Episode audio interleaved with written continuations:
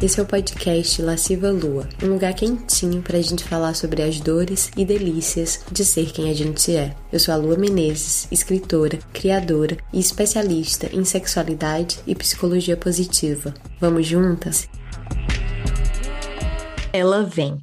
Toda vestida de preto, as unhas negras e afiadas, ela vem. Certeira do que quer, como uma pantera, Escuto o som dos seus passos lentos, o salto alto contra a madeira do chão. A luz é só uma meia luz. Tudo meio escuro, tudo meio vermelho, cheiro de látex e cio. Na minha boca, o gosto do vinho tinto que tomamos há pouco. O meu corpo agora mais mole, mas também um pouco mais tenso. No meu estômago, o arrepio de não saber o que vai acontecer. Estou amarrada na cama, nos meus pulsos algemas, e eu, que gosto tanto de liberdade, Nunca senti tanto tesão em estar presa, em não ter para onde fugir. Ela vem, com um sorriso sorrateiro. Meu único destino agora é a rendição e, se ela deixar, o gozo. Oi, deusas! Já deu para sentir o clima do episódio de hoje. Hoje a gente vai conversar sobre BDSM, e aí, o que é que você já ouviu sobre? O que é que te vem à cabeça quando você escuta essas quatro letrinhas juntas? Que imagens te vêm à mente? BDSM é um nome guarda-chuva para práticas sexuais que brincam e exploram explicitamente trocas de poder. O B e o D remetem à bondade e disciplina. O D e o S, dominação e submissão. S e M, sadismo e masoquismo. São práticas consideradas não convencionais, mas nem por isso incomuns. Para algumas pessoas, inclusive, é mais do que só uma prática sexual, mas um estilo de vida. E para conversar com a gente hoje, eu convidei a Pan Ribeiro, oraculista, feitiçista e dona do portal A Bruxa Preta. Pan, seja muito bem-vinda. É um prazer te ter aqui. E, por favor, você quer se apresentar para quem ainda não te conhece? Olá, pessoas!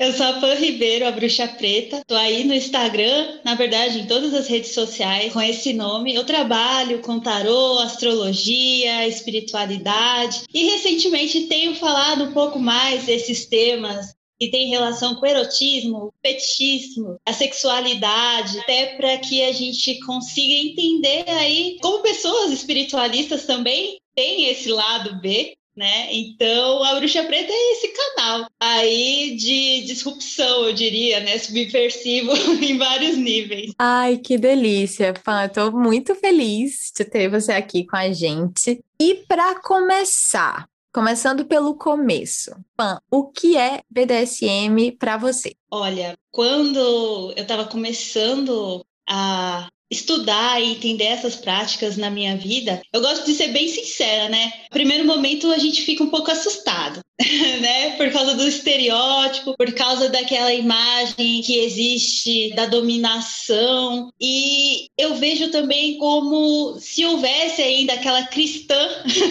existia, né? Dentro de minha alma. E aí deixa a gente toda cheia de dedos, né? Para entender aí o, o BDSM na nossa vida. Mas hoje eu já coloco como um espaço onde eu pude me emancipar, inclusive, dessa impregnação cristã, né? Dessa maneira de entender o nosso corpo como se houvesse de ser dentro de um padrão, né? BDSM ele inclusive rompe com todo tipo de condicionamento, né? Ele tá para além do condicionamento é o pecado, né? E putz, gente, o pecado é gostosinho às vezes. então, eu entendo esse BDSM justamente como esse acesso a uma expressão de mim, expressão do meu corpo, da minha sexualidade, do erotismo, enfim, que me liberta, que me permite acessar, às vezes, configurações, eu diria assim, da minha alma, que nem sempre a gente consegue aí colocar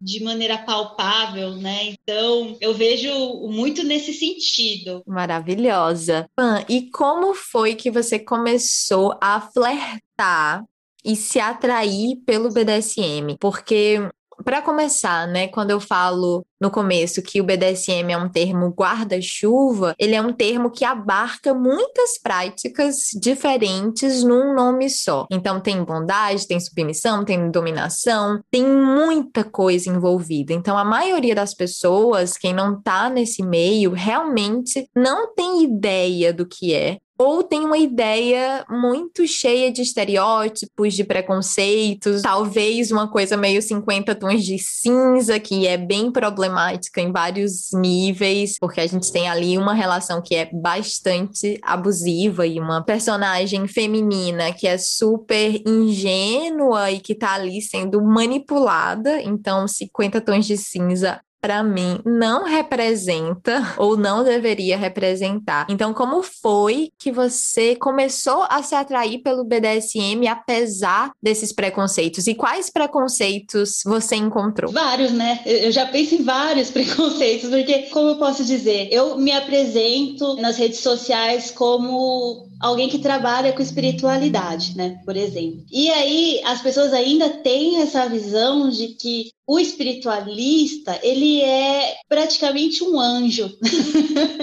né? Iluminado, todo vestido de branco, sem defeitos, apenas com qualidade. E não é bem assim. Na verdade, esse caminho da espiritualidade que me fez buscar entender um pouco mais do que era a minha relação com o meu corpo do que me dava prazer, do que, que, me instigava a um desejo, e aí a gente vai reverberando todas essas expressões para nossa vida. E eu comecei enquanto submissa, né? Porque é aquilo. Nós, enquanto mulheres, já temos essa percepção, né, de estar a serviço, né, servir. Mas quando a gente está falando do fetiche, é, é outro universo, né? Porque eu escolhi, na verdade, eu sentia prazer, eu queria experimentar e entender que era aquilo e adorava. Né? Mas no ano de 2020 eu falei, quer saber? Eu quero entender o outro lado porque eu acredito que eu também tenho esse aspecto de ser quem domina na minha vida, né? Inclusive, existe até mesmo dentro das práticas do BDSM pessoas que são as duas coisas, né? Tanto submisso quanto dominador. Eu me identifico com as duas coisas, né? Aí vai depender muito da minha relação com a pessoa que tá ali do meu lado, né? E aí, em 2020, eu comecei a pesquisar,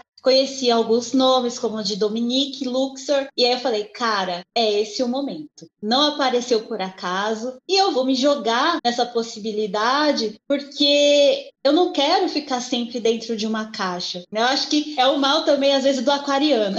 a gente não quer caber em caixa, a gente quer, às vezes, né, conhecer o mundo. E não só em, em relação a signo, né? Eu brinco, né, gente? Lógico que eu vou meter, às vezes, um signo aqui, mas, é, para além disso, falando sério, eu nunca consegui caber dentro de moldes. Eu sempre me vi como alguém que, sei lá, não cabia dentro da norma. E o BDSM é basicamente fugir da normatividade, né? Tá longe da normatividade, da heteronormatividade, inclusive, né? Porque aí você vê geralmente as mulheres dominando, né?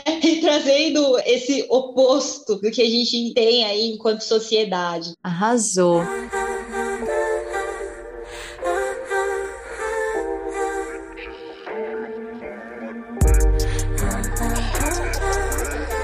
Você falou que você começou como submissa, né? E eu, eu não sou praticante de BDSM, eu estudo e me interesso porque afinal sexualidade é a minha área e a minha especialidade é sexualidade positiva. E a sexualidade positiva, um dos preceitos dessa disciplina é que existem várias práticas sexuais que são consideradas normais, muitas aspas aqui, porque essa palavra normal é extremamente problemática também, mas que são consideradas normais e saudáveis. Saudáveis é a palavra mais correta aqui nesse contexto. E por isso, quando eu comecei a estudar a BDSM, e aqui o meu saber é muito mais um saber da teoria e da pesquisa do que da prática, e eu tenho plena consciência que o saber da experiência é outro e muito mais profundo, mas eu consigo relacionar com algumas coisas da minha vida. Então, por exemplo, houve uma época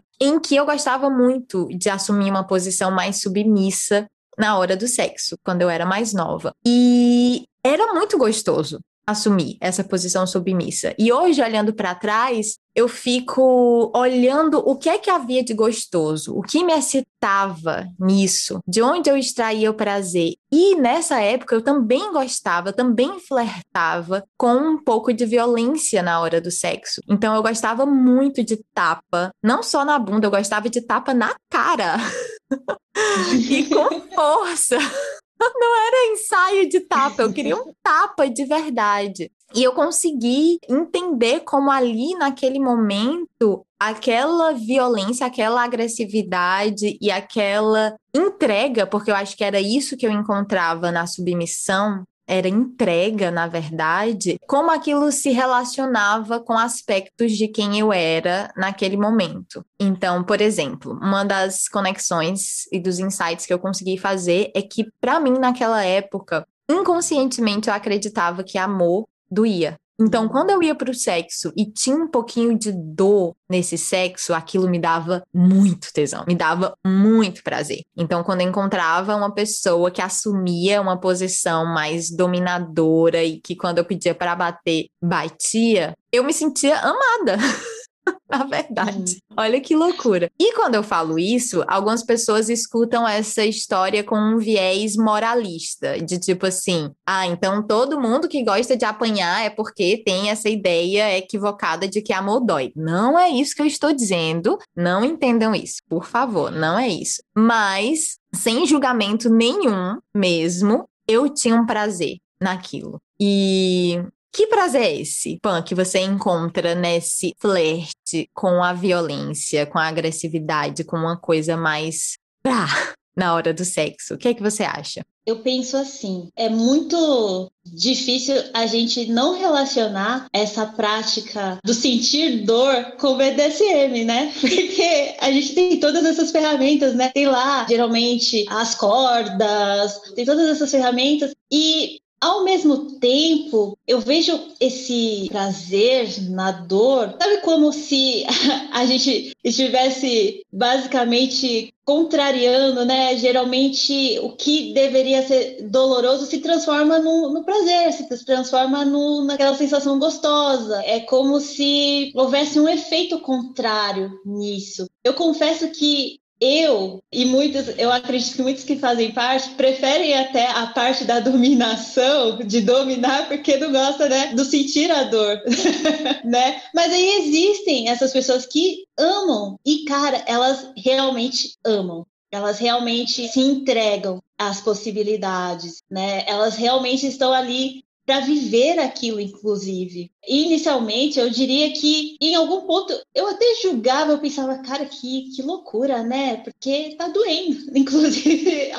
é, poxa, tá ali te machucando, tem certeza? Mas enquanto submissa, quando eu tive essa, a minha primeira experiência, eu falei, peraí, essa dor, ela é diferente de algo como se alguém estivesse fazendo aquilo ali para te machucar com uma intenção de te machucar. Tem um consentimento e é importante que todo mundo entenda, BDSM, ele é principalmente sobre consentimento, né? E por isso que eu acho que essa dor, ela é diferente, porque ninguém tá ali sendo obrigado. Na verdade, o fetiche não é sobre isso, né? Não é sobre você ser obrigado a fazer algo que você não quer. Nem deve ser. Se chegar nesse ponto, né? Até Dominique, que foi minha professora, se chegar nesse ponto de estar numa posição de estou sendo forçada a fazer isso, cara, tem que haver uma denúncia, né? Tem que ser falado. Então, a partir do momento para mim que existe um consentimento, que eu tô ali entregue, que eu tô vivenciando essa dor como uma experiência de prazer, é completamente diferente de eu estou sendo forçada a fazer isso, estou sendo colocada numa situação desconfortável. E as minhas experiências, pelo menos como eu, eu tive essa sorte, das pessoas que surgiram no meu caminho, em todo momento existem palavras, né, pra gente conseguir aí pausar quando, putz, está ficando demais. Então, opa, existe um contrato, existe um acordo. Não é algo bagunçado, porque a galera, muitos né, pensam que fetiche é bagunçado. que já acha que é bagunça, né?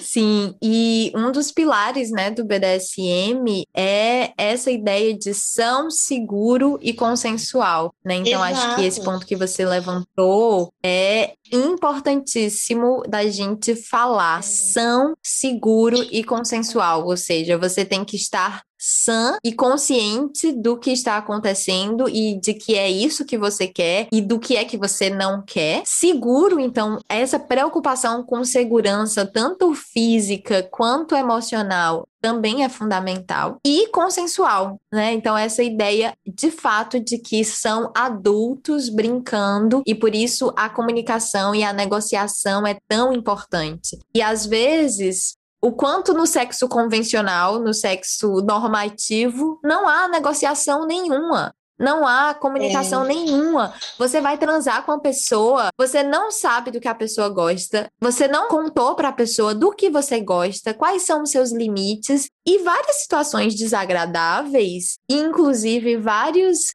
limites podem ser ultrapassados numa relação mega convencional e normativa, porque não houve comunicação antes.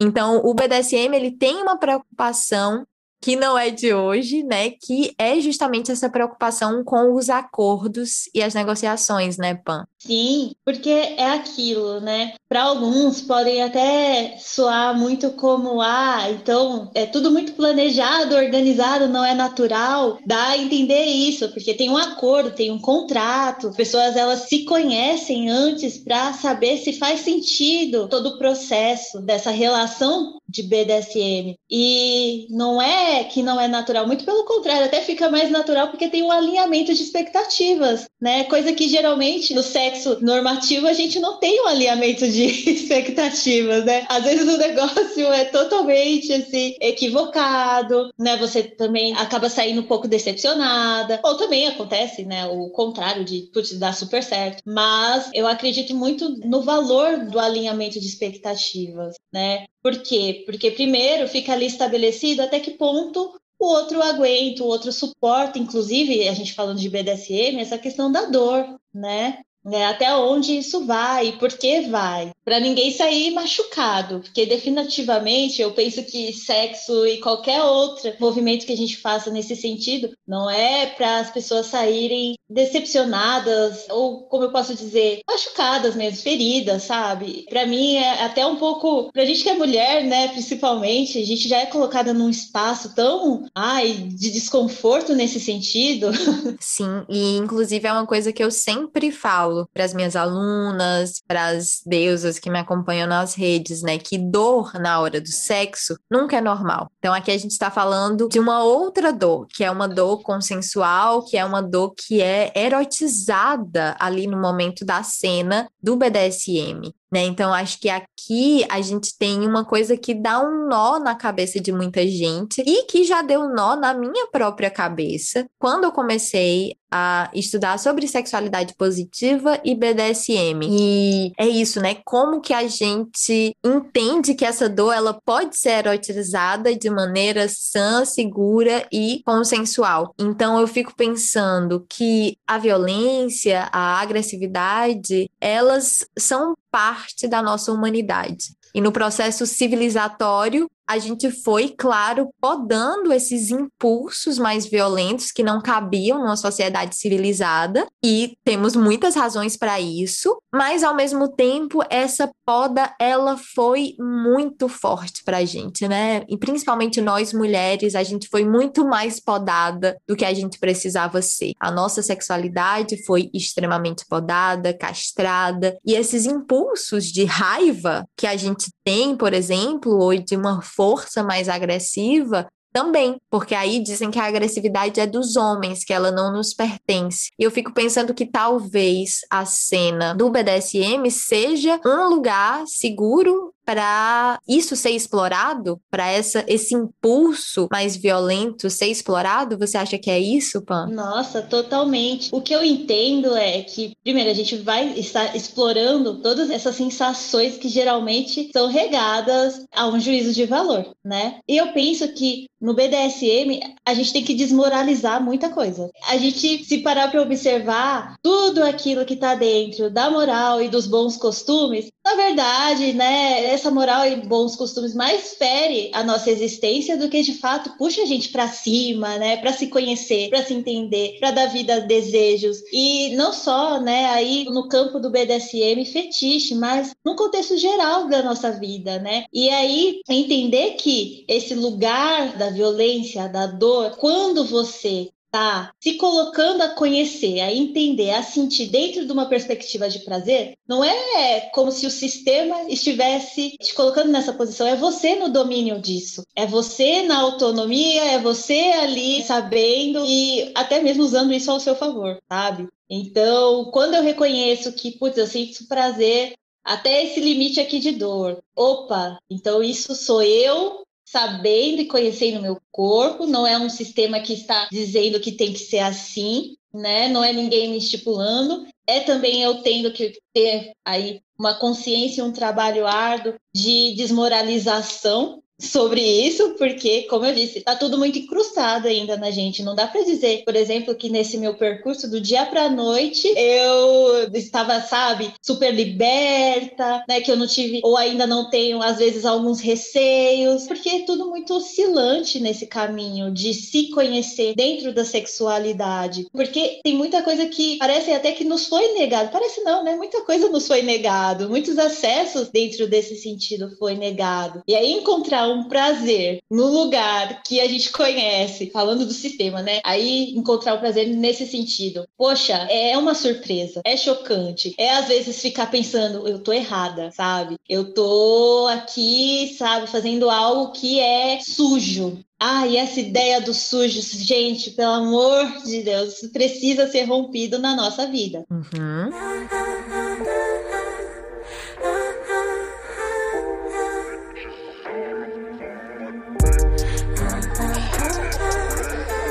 Uma coisa que eu acho importante da gente conversar também é onde que para de ser BDSM e vira abuso. Porque, por exemplo, como eu recebo muitos relatos inclusive deusas que querem me mandar relatos das suas experiências com BDSM, fiquem à vontade, a gente continua depois essa discussão lá no Instagram, enfim. Eu recebo muitos relatos e, por exemplo, eu já recebi relatos super positivos de BDSM, inclusive de deusas que, por exemplo, através do BDSM conseguiram curar traumas sexuais, traumas de abusos sexuais, por quê? Porque o BDSM é um ambiente controlado, a cena ali era um ambiente controlado, com as regras muito bem estabelecidas. Então a pessoa ali se sentiu segura para explorar a própria sexualidade e conseguir superar alguns dos bloqueios que o abuso sexual tinha causado. Por exemplo, já recebi uma vez um relato desses e fiquei chocada, porque eu nunca pensei que o BDSM poderia ajudar. Em contrapartida, eu já recebi o relato oposto. Então, eu já recebi mais de um relato de deusas que foram coagidas ao BDSM por parceiros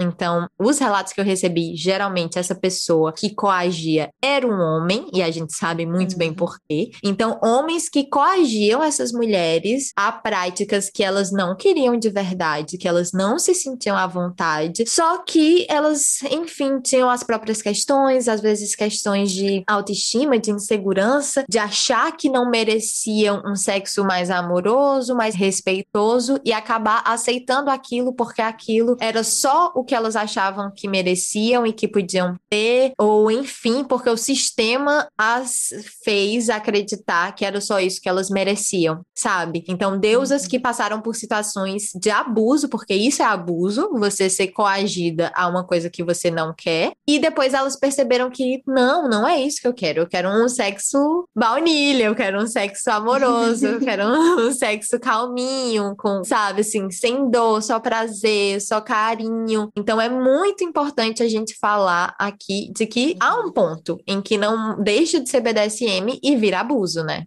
Sim, com certeza, com certeza. Até porque dentro de todos os universos, né, assim, que às vezes a gente faz parte, vai, a partir do momento, gente, que existe um sistema patriarcal, homens envolvidos, né, em sua maioria tem abuso. E eu não sou a pessoa que fica idealizando nada, né? Tanto que até mesmo quando eu fiz as aulas com a Dominique, ela deixa claro, né, de como o movimento pode ser extremamente machista, quanto essas questões dos abusos. E tem muito objetificação, mas no sentido assim, às vezes de colocar o corpo da mulher de fato como uma coisa, não ali como uma experiência do prazer. E o BDSM é assim, por mais que a gente fale de fetiche, aí as pessoas falam, ah, mas não tem a objetificação, né? Não, não é isso, tem muito respeito, tem que ter o respeito, tem que ser antes de tudo consensual. Você não tá ali para sofrer uma dor que você não quer, né? Mas existe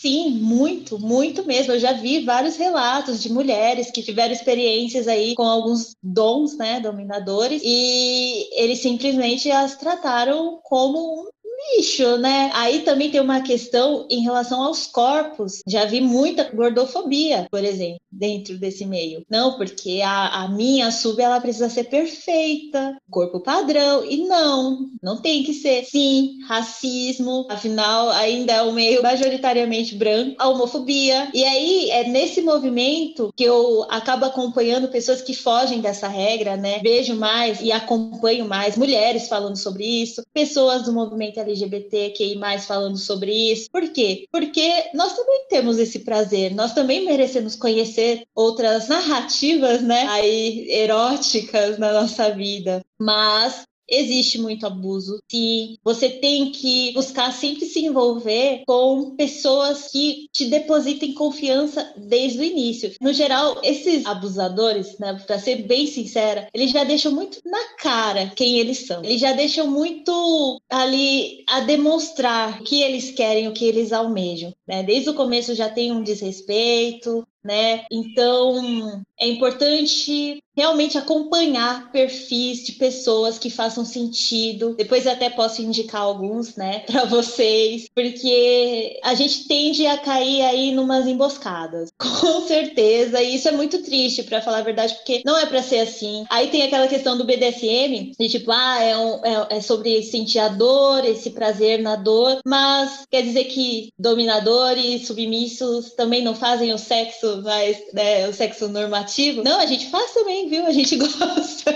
então, é entender, né? Poxa, nós, enquanto pessoas, a gente tem esse prazer que tá fora do padrão, mas também, às vezes, se você quiser fazer o baunilha, né, acontecer na tua vida, tudo bem. E aí, se alguém te julgar, novamente, isso é um abuso. Não tem que jogar a sua decisão de qual é o sexo que você tem que experienciar e quando e como você quer. Sim. Então, acho que um, o ponto é autoconhecimento. Autoconhecimento sim, sempre para saber o que te interessa es explorar e o que não, o que é território que você não quer conhecer, a importância de saber quais são os seus limites. Né? Então, quando a gente fala de práticas sexuais não convencionais, eu sinto que mexe visceralmente na gente. Então, algumas pessoas querem imediatamente colocar tudo em caixinha e dizer isso é bom, isso é mal. Tipo, BDSM é ruim porque tem dor. E as coisas não são tão dualistas nesse sentido, né? As pessoas são múltiplas. Então, para algumas pessoas, pode ser um universo vasto e rico para explorar muitas profundezas eróticas, e para outras pessoas, não. Pode ser gatilho de coisas ruins, sim. Pode ter abuso, sim. Pode ter racismo racismo, gordofobia, homofobia, tudo isso que você já falou. Então, de nenhuma maneira é idealizando esse mundo, mas mostrando que há caminhos saudáveis de viver esses desejos, se você quiser, se é um desejo que pulsa dentro de você. E às vezes a gente julga muito os nossos próprios desejos, né? Porque foi isso que a gente foi ensinada a fazer, a julgar os nossos desejos. Totalmente. E dentro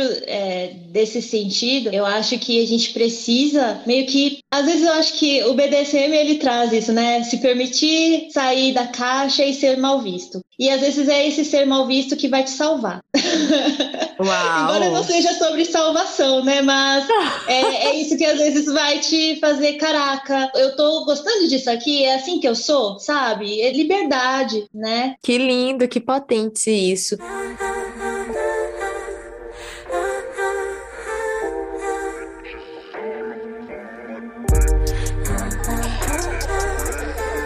E vamos falar um pouquinho, Pam, da questão da autonomia e de encontrar, por exemplo, você falou que começou como sub, como submissa, e agora você está explorando esse lugar mais da dominação. O que é que você encontra na dominação de potente e prazeroso para você? Ah, gente, olha, o gostinho do poder às vezes é, é aquilo, a gente tem que até tomar o cuidado, né? Porque o gostinho do poder é uma delícia, né? Obviamente, você tá ali na posição mais incisiva, é outra coisa, é outro rolê. E ao mesmo tempo, eu tenho um, um sentimento de que traz pra gente uma confiança. Eu, sinceramente, eu nunca me senti tão confiante antes, né, assim, de acessar os cursos cursos, as práticas na minha vida. E, inclusive, eu até cheguei a comentar com você, né, que eu acabo utilizando muito na minha vida profissional, até,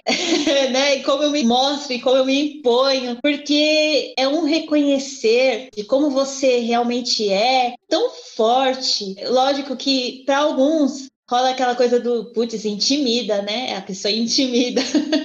Mas tá para além também desse, desse estereótipo de intimidar. O poder é um poder saudável também, né? Porque não é para ser dentro daquela coisa autoritária. Então eu me vi nessa posição de tipo, olha só, o que você pode fazer se você quiser fazer, né? Sem ninguém te falar, e se você tem vontade disso? Qual o problema de você ter vontade disso? É porque que você mesmo está se julgando, está se colocando nesse lugar? Por que, que você não utiliza, inclusive, esse poder saudável, que eu diria, para tua vida mesmo, para tuas relações com as pessoas no geral, né? Para bruxa preta. E eu utilizo mesmo, né? E é outra coisa. Quem me conheceu até, sei lá, em 2019 e me vê agora em 2021 percebe a diferença, né? Percebe como muito da minha forma até de me comunicar a nossa comunicação, cara. Isso muda demais, né? Porque é aquilo. BDSM também pode ser um estilo de vida, né?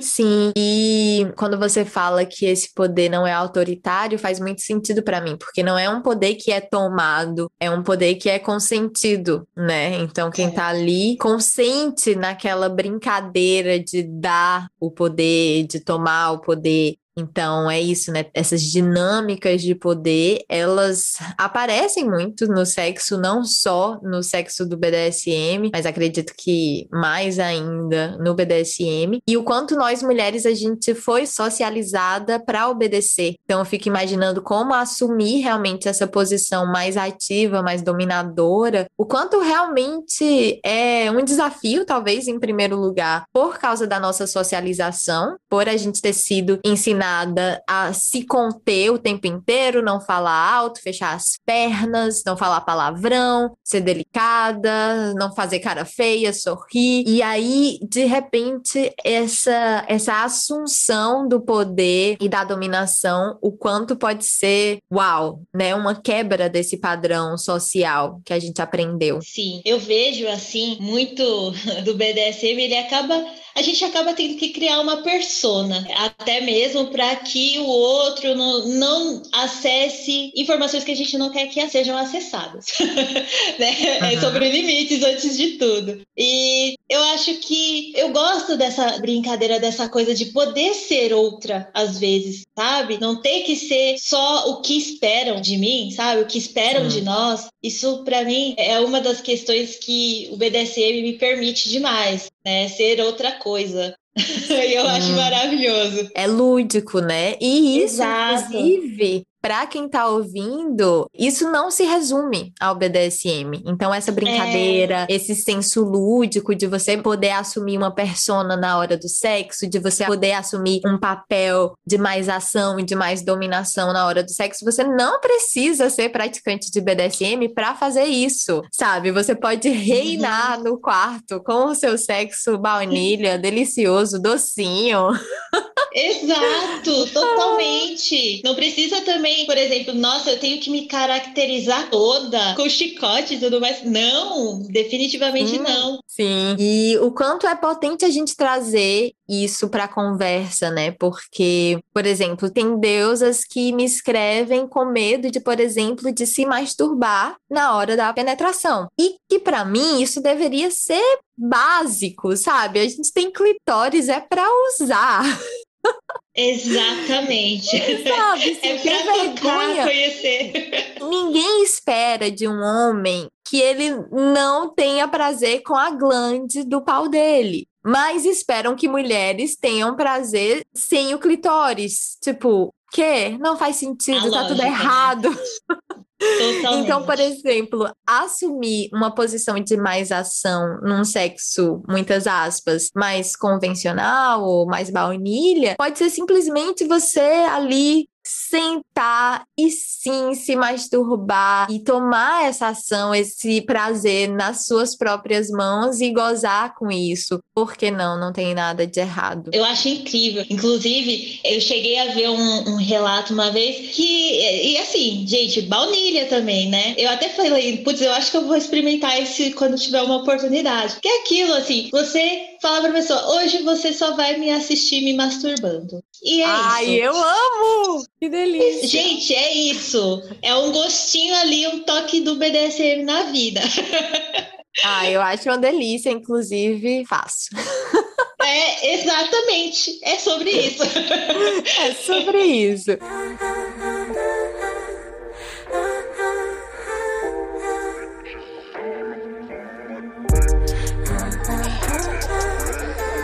a gente falou do prazer da dominação. E falando um pouquinho mais do prazer da submissão, que prazer é esse? Então, para mim, eu falei como eu relacionava esse me submeter a um se entregar porque eu sou controladora, né? Somos controladoras. então, para mim, assim, quando eu conseguia, ai, sabe, me entregar, eu acessava lugares de prazer diferentes. Então, para mim, quando eu assumi uma posição um pouco mais submissa no sexo, não era porque eu tinha medo de acessar a posição mais ativa, inclusive eu acessava com facilidade. Então, por exemplo, mesmo nos meus dates ruins, eu gozava. Porque uhum. eu começava a tocar o meu clitóris e gozava. Simples assim. então eu tinha facilidade de acessar esse lugar da ação, da autonomia.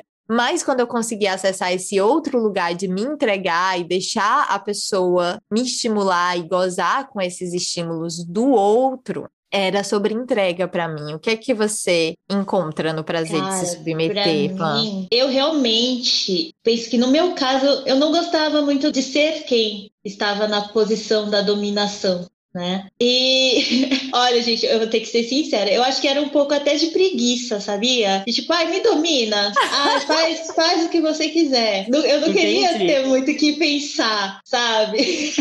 Uhum. E eu acho que dentro disso acabou ficando até naquele âmbito de tipo, muito cômodo, né, pra mim, de tipo, ah, chega, domina, faz o que você quiser, enfim, vai ser maravilhoso. E aí eu gostava muito de ver a pessoa sentindo prazer fazendo isso, me vendo ali, sabe, submissa. Para mim era muito mais prazeroso, inclusive, enxergar a pessoa sentindo prazer em me dominar do que de fato quando ela estava ali gozando, enfim né? Então, essa coisa do visualizar, do ver, de observar, era o que me fazia e me instigava demais. Eu, tipo, quero ser submissa porque eu quero te ver aí todo. E é muito louco, né? Porque é aquilo, a pessoa tá te dominando, mas embora você seja a submissa, mas é um pouco você também tá vendo ali a pessoa, né? Sentindo tesão por ver você sendo submissa. Então, ao mesmo tempo, você tá, tá dominando um pouquinho, né? Sim. Porque tem uma coisa ali, o efeito reverso universo, né? De toda situação. Mas Sim. eu gosto dessa coisa de observar, ver, estimular e putz, a questão das palavras usadas, né? Enfim, isso sempre foi algo que mais me atraiu nesse universo, né? Quando eu era submissa. E olha, gente, como eu disse também lá no começo, às vezes eu ainda sou, tá? Não é sempre que eu quero ser a dominadora, não é sempre que eu quero ser a submissa, né? Às vezes eu quero as duas coisas e aí a gente dá um jeito, né?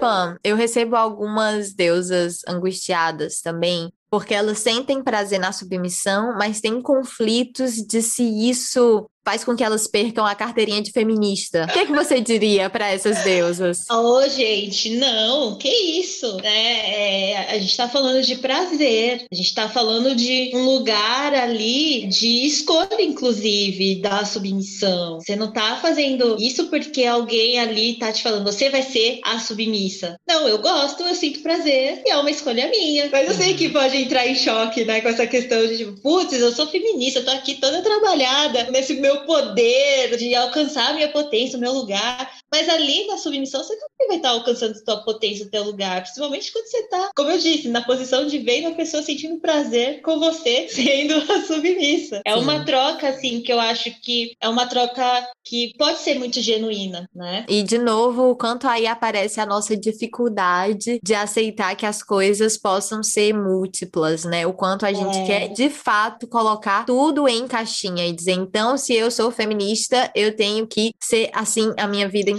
e a gente é. às vezes não entende que o sexo ele é um lugar de transgressão, de experimentação, Sim. de brincadeira, de você poder assumir e brincar com coisas que você não quer brincar na sua vida real. Você não quer ser submissa na sua vida real, mas ali Exato. entre quatro paredes você encontra um gozo nisso e por que julgar e culpar esse gozo? Acho que a gente pode refletir sobre o Exato. nosso gozo e aprender com ele, mas tirando essas perspectivas morais que tanto reprimem a gente, né? Sim, claro, porque assim, quando a gente está falando de sexo, a gente está falando de fetiche, de tudo que está envolvido, antes de mais nada, a gente precisa sair dessa noção binária sobre a vida, né? De certo, errado, bom, ruim, porque esse universo, ele é sobre pluralidade, né? E o prazer, ele é, né, extremamente plural, se a gente for parar para pensar, né? Eu tenho uma pergunta sobre isso. Você falou isso,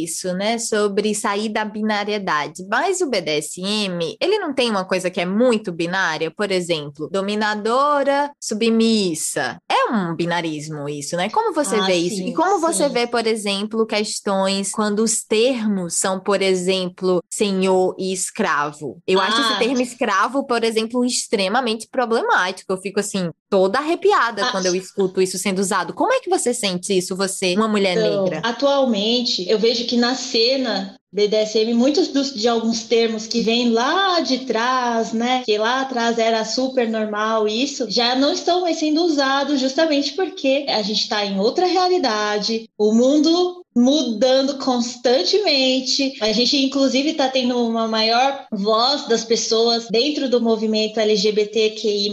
Então, não dá para ficar preso a certas prerrogativas, definitivamente. A minha posição é assim: eu é, sou uma pessoa que gosta de atualizar sempre. Lógico que não desconsiderando ou menosprezando o que foi lá atrás, porque faz parte da história, né, da construção do movimento do BDSM Né? Então, não é sobre tirar né, o valor disso, mas que a gente pode sim atualizar as narrativas dentro do movimento, inclusive qualquer um que ainda está ali num, num conservadorismo, a gente pode, né? E de fato, também vejo até a questão de usar o dom e sub, também já muitos não estão mais usando esse próprio termo, né? A questão é que assim, muitos dos termos são em inglês, né? Sim. E aí por isso que acaba havendo a coisa do ser tão binário, porque em inglês ainda, né?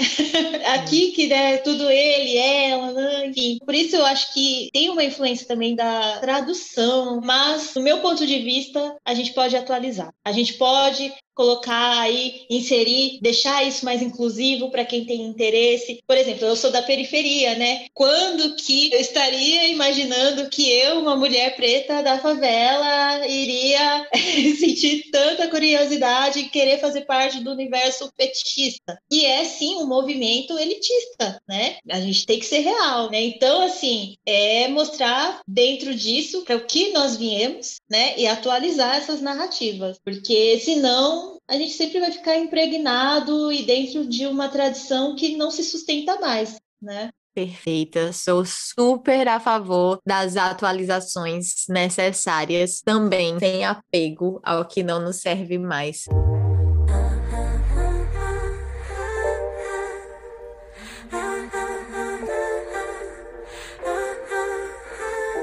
Pan, muito obrigada. Acho que esse papo rendeu. Poderíamos falar muita coisa. Tenho certeza que a gente não falou muita coisa também. Então, ouvintes, considerem que essa é uma conversa em construção. A gente não consegue contemplar todos os pontos, todos os ângulos e perspectivas numa só conversa. Mas, Pan, eu amei muito. Eu amo conversar com você. E no final do podcast, eu sempre deixo uma sugestão lasciva. Pode ser um livro, uma série, um filme filme ou esses perfis que você citou. Então, o que é que você recomenda para quem quer explorar um pouco mais esse universo do BDSM? Cara, eu mais do que nunca recomendo o perfil da Dominique, né, que é Dominique Luxor, porque eu acho que ela traz uma ideia sobre o movimento, sobre o universo fetichista, de quem tem, inclusive, né, aí um gabarito, uma história, uma vivência de, sei lá, mais de 20 anos né? Ela tem aí de experiência. Então, a minha indicação principalmente é ela. Tem outros perfis que eu também gosto bastante, e aí tem o Hacking Sex, que é muito bacana. E aí é claro que depois vai ficar tudo bonitinho escrito aqui para vocês poderem,